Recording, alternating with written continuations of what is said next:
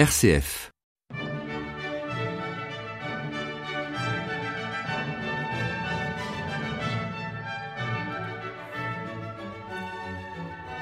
Chers amis de RCF, très heureux de vous retrouver ce dimanche pour la clé des champs, aujourd'hui le numéro 169.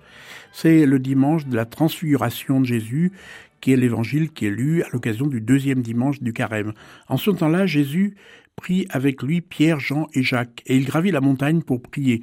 Pendant qu'il priait, l'aspect de son visage devint autre, et son vêtement devint d'une blancheur éblouissante. Voici que deux hommes s'entretenaient avec lui, c'étaient Moïse et Élie, apparus dans la gloire.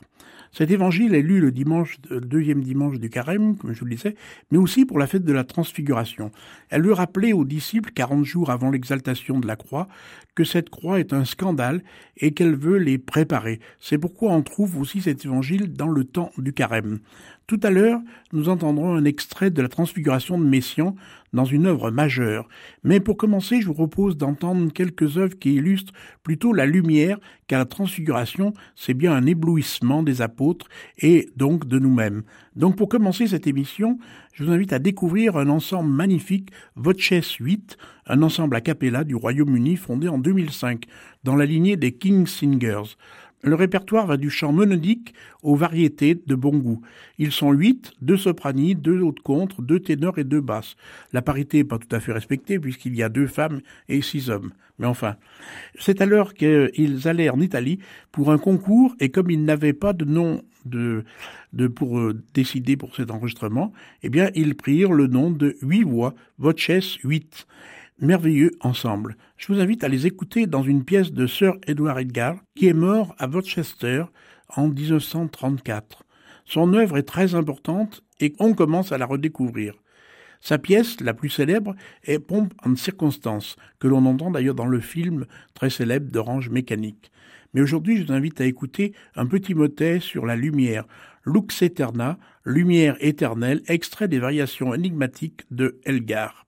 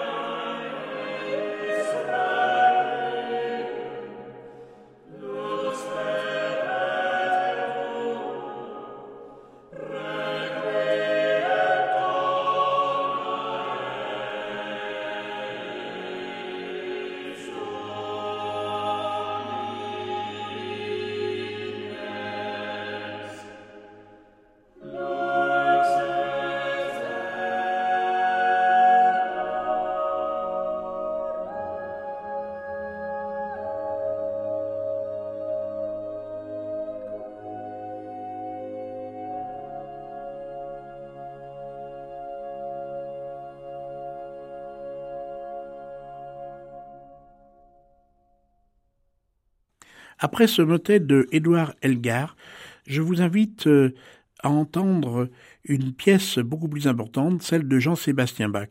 Et pour tout vous dire, c'est la cantate BW 118. En fait, ce n'est pas une cantate, c'est un motet. Et elle est classée dans la cantate par une tradition, mais c'est un motet, et plutôt un motet même funèbre. Ce motet évoque la mort comme libération et prélude aux félicités de la vie éternelle. Bien avant Goethe, l'image de la bonne nuit, un adieu au monde, circule dans la littérature germanique. Ce motet que nous allons entendre fait directement allusion à l'expression sereine du dernier voyage. Référencé par erreur dans les cantates, à moins qu'il ne soit le premier chœur d'une cantate qui serait perdue, ce motet fut donné en 1740 pour les funérailles du comte Friedrich von Fleming. Il fait partie de l'une des pièces les plus émouvantes du canteur de Leipzig. Sa profonde solennité et cette déclamation lente et grave nous renvoient à certaines pièces funèbres plus anciennes comme celle de Heinrich Schütz. La voix de soprano chante le choral, tandis que les autres voix développent un contrepoint en imitation. Écoutons ce magnifique euh, ensemble Pygmalion interpréter cette cantate BW 118 sous l'érection de Raphaël Pichon. Ô Jésus Christ, lumière de ma vie?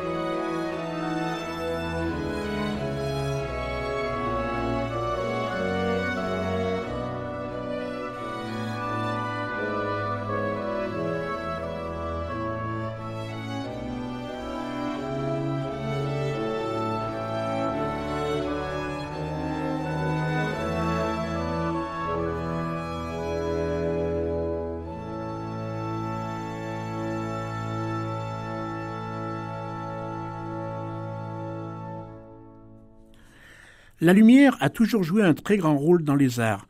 Pensons à Le Corbusier, dont on a fêté le 50e anniversaire mort, et il y a quelque temps, et qui construisait avec la pierre et la lumière. Je vous propose d'entendre une œuvre de Johannes Brahms, Warum ist das Licht gegeben den Muselein L'opus 74 numéro 1. Pourquoi la lumière est-elle donnée aux malheureux?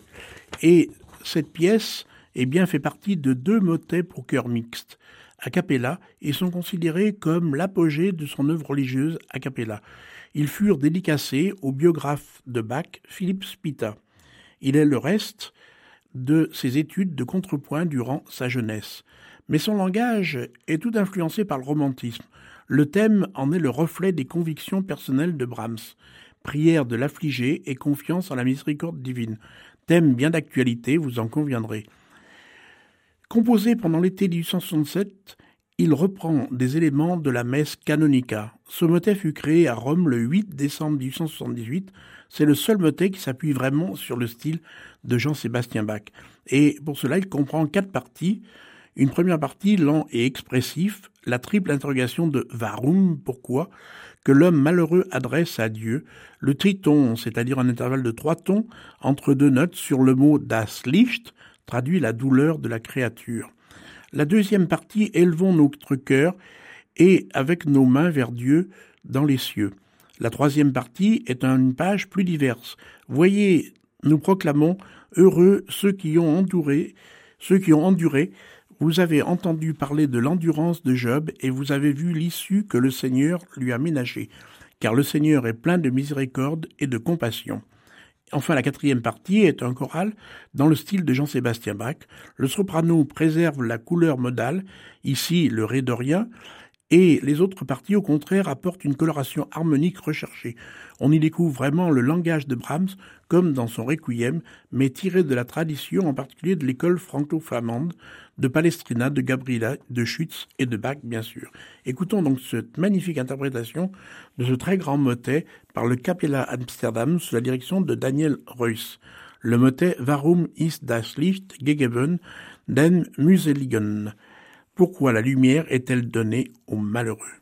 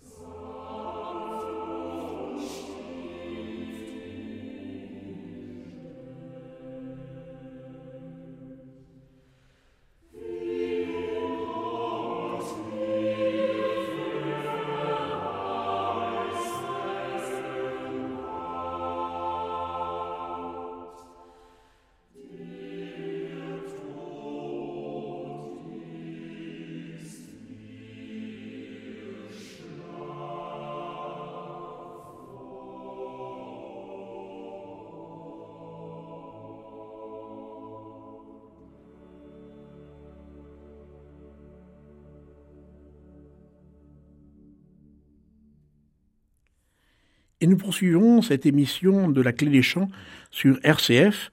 Voici maintenant une œuvre magistrale d'Olivier Messiaen, La Transfiguration. Olivier Messiaen est un compositeur français, on pourrait dire à l'égal de Jean-Sébastien Bach pour les Allemands. Son œuvre, évidemment, est très importante, très grande pour orgue, pour orchestre, pour chœur, pour instruments et elle, fait partie de, des œuvres les plus intéressantes de la musique contemporaine, évidemment un petit peu plus difficile pour le grand public, mais c'est une œuvre laquelle il faut s'accrocher parce que elle est vraiment trop importante. Et l'œuvre composée, la Transfiguration, eh bien c'est une œuvre pour chœur mixte, sept solistes instrumentaux et un très grand orchestre. Elle fut composée le 28 juin 1965 au 20 février 1969. Donc vous voyez, il a mis quatre ans pour la composer. C'est dire presque l'importance qu'il attribue à cette œuvre. La première édition eut lieu au festival de Gulbenkian à Lisbonne le 7 juin 1969 par l'Orchestre de Paris et le chœur de la Fondation Gulbenkian sous la direction du chef d'orchestre Serge Baudot. Pour Messiaen, c'est un peu la symphonie des mille, en référence à Gustave Mahler pour sa symphonie donc des mille, car jamais il n'a réuni des effectifs aussi grandioses et aussi variés. Donc nous allons écouter quelques extraits de cette œuvre exceptionnelle. Alors, elle sera interprétée par euh, l'Orchestre national de Radio France, euh, dirigé par euh, Myung Wung Chung. On va écouter dans la première partie Christus Jesus Splendor Patris, vos éclairs sont illuminés l'orbre de la terre, le choral ensuite de la Sainte Montagne, et enfin le choral de la lumière de gloire.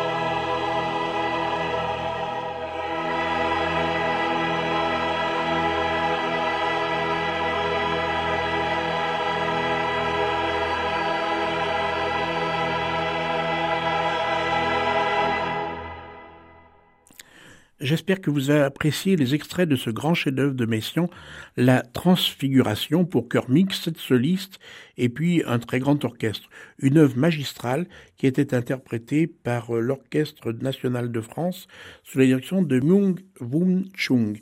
Et voici, pour continuer maintenant, alors un style totalement différent, puisqu'on se transporte quatre siècles avant, cinq même. Écoutons Nata Lux de Thomas Tallis. Compositeur et organiste de la Renaissance, c'est-à-dire au XVIe siècle, il fut compositeur de plusieurs rois, dont le fameux Henri VIII, qui fonda la religion anglicane suite à tous ses remariages. Un de ses disciples sera William Byrd, le grand William Byrd. Il a composé un motet Spes in Alium pour un chœur de quarante voix, huit chœurs à indépendants à cinq voix. Et là, nous allons entendre une sorte d'arrangement, si l'on peut dire, avec euh, l'ensemble Voces 8 qui interprète donc ce motet. Et là, il y aura pas les 40, il y aura bien plus de voix possible, mais vous vous doutez bien, quand on met 40 voix, il y a pas mal de, de bis dedans, d'emploi, de, deux fois la même voix. Alors là, ils sont seulement 8, mais vous allez voir que c'est tout à fait magnifique.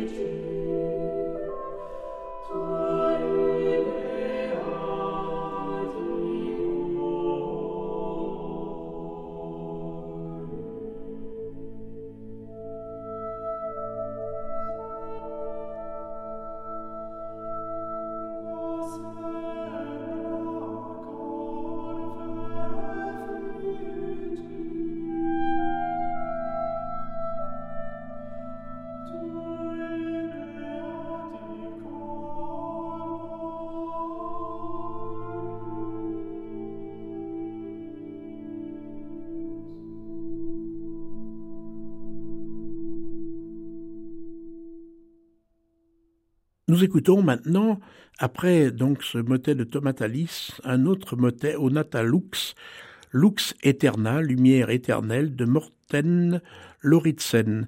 Et ce sont toujours ce magnifique ensemble, je vous rappelle, Voces 8. Merci à Pascal Gauthier qui était à la technique et moi je vous souhaite une bonne semaine et je vous donne rendez-vous dimanche prochain.